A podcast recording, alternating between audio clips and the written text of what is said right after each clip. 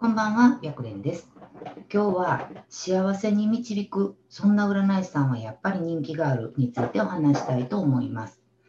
まあ、やっぱり相談者さんを幸せに導きたいって思う気持ちがあったから、まあ多分あなたも占い師さんになったんじゃないかなと思うんですね。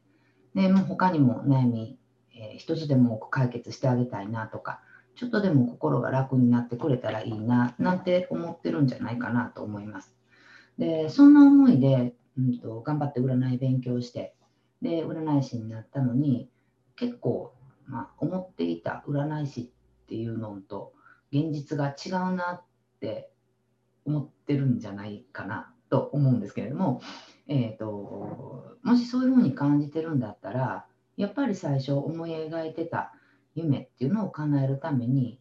まあ、やっぱり人気のある占い師さんとか活躍できる占い師さんにならないとダメやなと思います。でやっぱりいろんな、うん、と占い師さんいらっしゃると思うんですけれども人気があったり活躍してる占い師さんって人を幸せに導いてるなと思うんですよ。だから結構イコールでつながってるんじゃないかなと思うんですね。で、まあ、きっとそのあなた自身もすごい気持ちもあるし頑張ってると思うんですよ。だけど毎日頑張って待機しても、うんまあ、鑑定してるんだけどなかなか依頼がないとか、うんまあ、電話が鳴らないみたいな悩みって抱えてたりすると思うんですね。で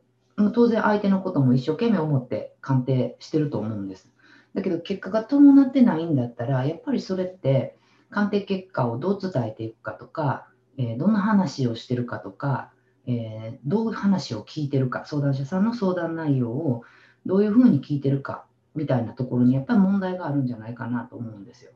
であなた自身がどこに問題があるかっていうのはまあ、うん、と私には分からないけどその問題があるところさえ良くなったらきっとそのあなたが理想としてる人を幸せに導くっていうことが、えーできるようになると思うんですね。でそこでどこを気ぃつけなあかんかっていうのをちょっとご紹介したいなと思います。で、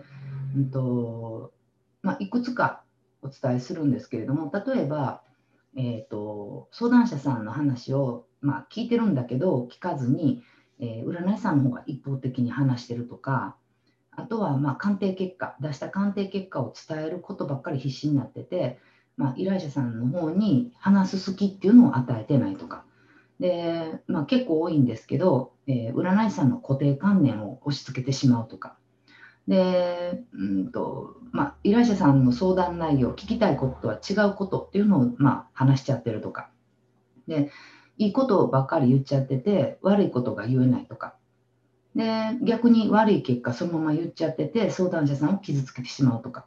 まあ、いろいろ本当言い出したらキリがないぐらいあるんですけれどももしそこで思い当たることあこれ私やってるかもって思うことがあるんやったら、えっと、ある意味ちょっとラッキーで、まあ、言ってみたらそこをちょっと変えれば、えっと、占い師としては結構いい占い師さんになるんじゃないかなと思うんですね。ねえっと、本当ちょっと変えるだけですごく変わるんですよ。でまずはそこで、えっと、自分がどこができてないかどこが、うん、とうまくできてないかですよねそこをまず見つけることでさっき言った、えっと、こういうパターンだったらっていうのは、えっと、どれもね主体が占い師さんになっちゃってるんですよ。でこれはある意味仕方がなくってやっぱりまあ最初相談内容を聞いた時に、えー鑑定結果を出してで鑑定結果を出すと、まあ、占い師、まあ、勉強してきてると思うのでこれも言ってあげんなとかあれも言ってあげんなとかこの気ぃつけなあかんとこ言ってあげんなみたいにやっぱ思っちゃうんですよね。で結構多いのが、えー、と例えば、うん、と恋愛運はどう恋愛運のいい時を教えてくださいって言われたとして、えー占ってみると今年恋愛運が良くないって出たとするじゃないですか。でそうすると,、えー、とその良くないっていうことがなかなか言えないので、えっと、恋愛運よりも仕事運がすごくいいですよみたいな、えっと、そんなこと聞いてないやんっていうことを言っちゃう方が多いんですね。でこれをしちゃうと、えっと、それ別に知りたいわけじゃないんですけどになっちゃうんですよ。なので、えっとまあ、まずは相談者さんの聞きたいことが、鑑定結果として悪いと出たとしてもそれに対して話をしてあげることで占い師さんが仕事運がいいからって言うんじゃなくてえー、聞きたいと思われてることは恋愛運なので恋愛運の話をしていくっていうことができるようになれば、まあ、基本的には、えっとまあ、鑑定がずれてないのでいい鑑定になるんじゃないかなと思うんですね。で、まあ、本当ほとんどの占い師さんが一方的な会話で、えっと、鑑定を進めてしまってることが、まあ、少なくないなと思います。でそこちょっと変わるだけでも、うん、聞きたい話で例えば悪い結果が出たとしてもえっと、その悪い結果を踏まえた上でどうしていけばいいかっていうことをお伝えできると思うので、えっと、相談者さんが聞きたい話をしっかりしていくっていうことをしていくといいと思うんですね。でやっぱりその幸せに導く仕事やなって私もこの占いっていう仕事はそうやなと思ってるんですけど、えー、と逆に幸せに導いてるつもりが、えー、傷つけてるっていうパターンも少なくないです。でそれがさっき言ったえーと、悪い結果をそのまま言っちゃって相談者さんを傷つけちゃうっていうことなんじゃないかなと思うんですね。で傷つけてしまうことを分かってるしまた占い師さんの方もきっと、まあ、1回ぐらいはもう悪い結果そのまま言っちゃって電話占いとかだったらガチャ切りされたりとかチャット占いだったら、えーと、そのままいなくなっちゃったりとかっていう経験ってあると思うんですね。なので、えー、基本的には悪い結果って出てほしくないなと思って鑑定してる方が多いと思うんですよ。だけど悪いっていうことは、えー、いつも言うんですけどそもそも占い師さん以上に依頼者さんの方が分かってるんですよね。だから、えっと、悪いことを前提にどうしたらいいかっていうことを聞きに来てるんだなって思ってるといいと思います。で逆に、えっと、いいことばっかり言っちゃって悪い結果が言えないっていう方も少なくないと思うんですよ。